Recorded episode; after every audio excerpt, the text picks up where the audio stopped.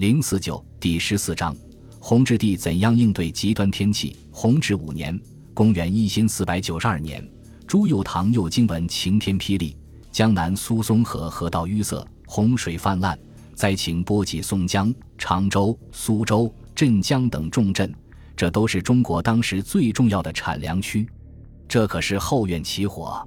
明朝北方的粮食主要靠南方供应。南方的粮食和赋税主要靠江南，所以民间有谚语说：“苏湖熟，天下足。”如果苏湖不熟呢？解决办法只能是治水了。白昂最合适，可朱佑樘选择了另一个人——工部侍郎徐冠。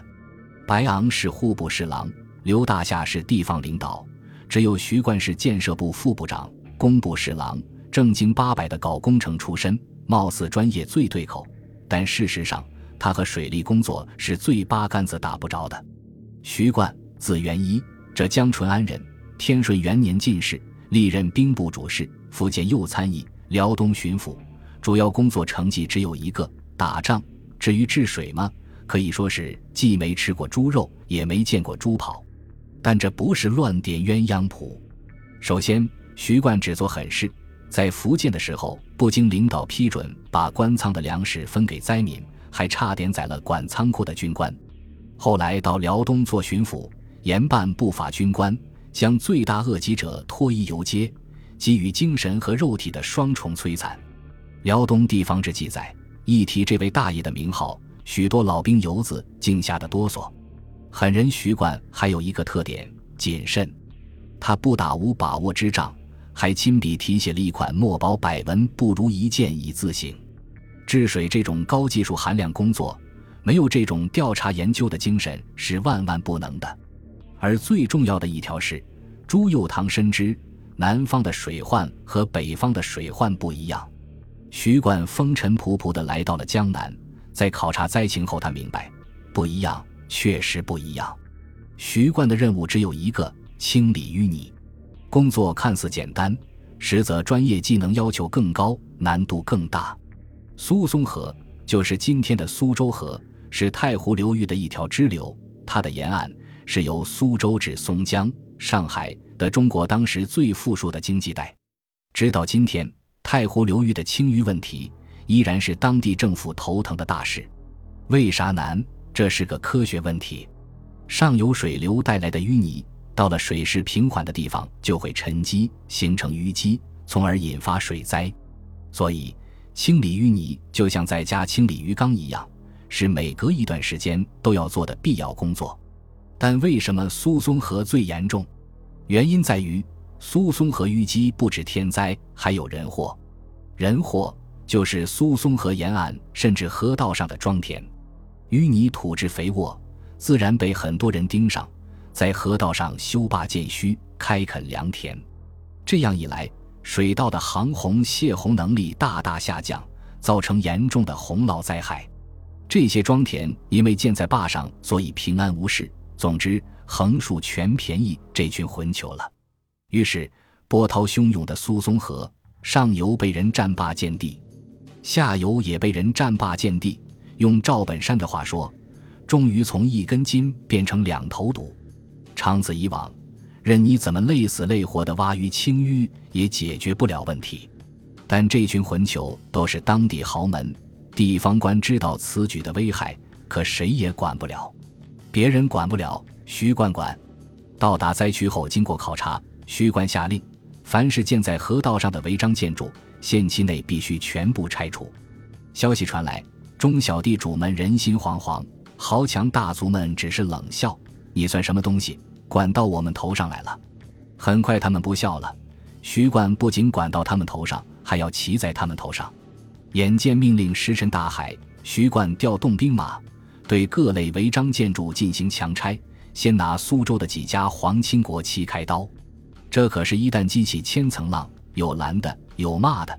京城这边也不消停，官员天天上书骂徐冠，连后宫皇亲们也轮番喊冤。一开始，朱佑樘只装听不见，实在受不了了，干脆下了一道诏书：谁敢再妄议徐冠，一律法办。领导撑腰，徐冠干得更欢了。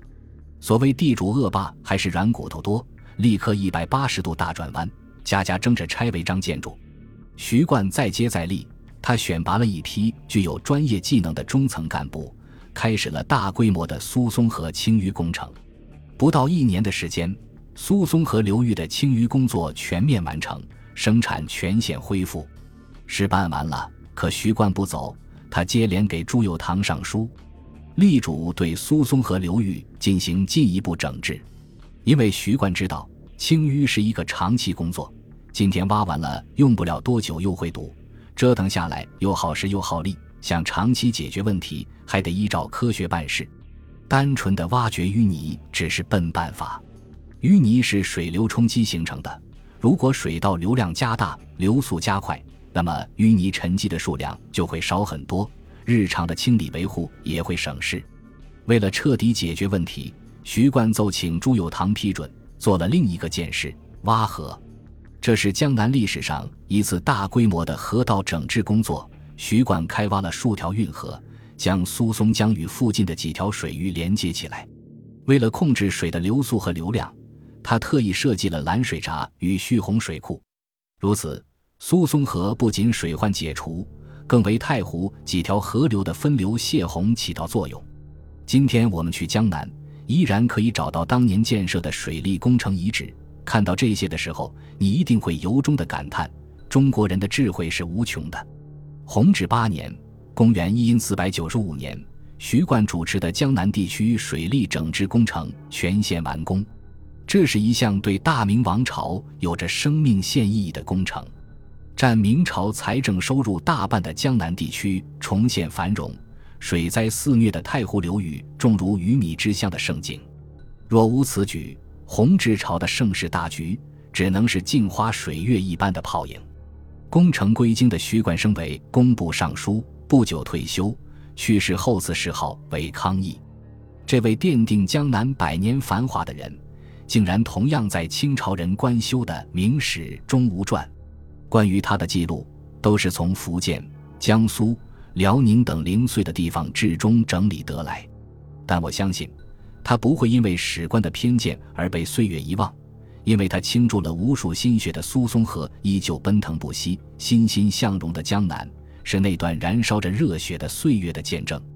徐冠是一个心系百姓的人，一个勇敢无畏的人。与弘治盛世的许多名人比，也许他从来不是一颗明星。却是一块厚重的基石，沉默地托起无数幸福的诞生。三个重灾区的改造完成，标志着弘治朝抗灾工作的全面胜利。以后的数十年，自然灾害依然时有发生，但大规模自然灾害基本绝迹了。重新爬坡的大明王朝可以全面开始生产建设了。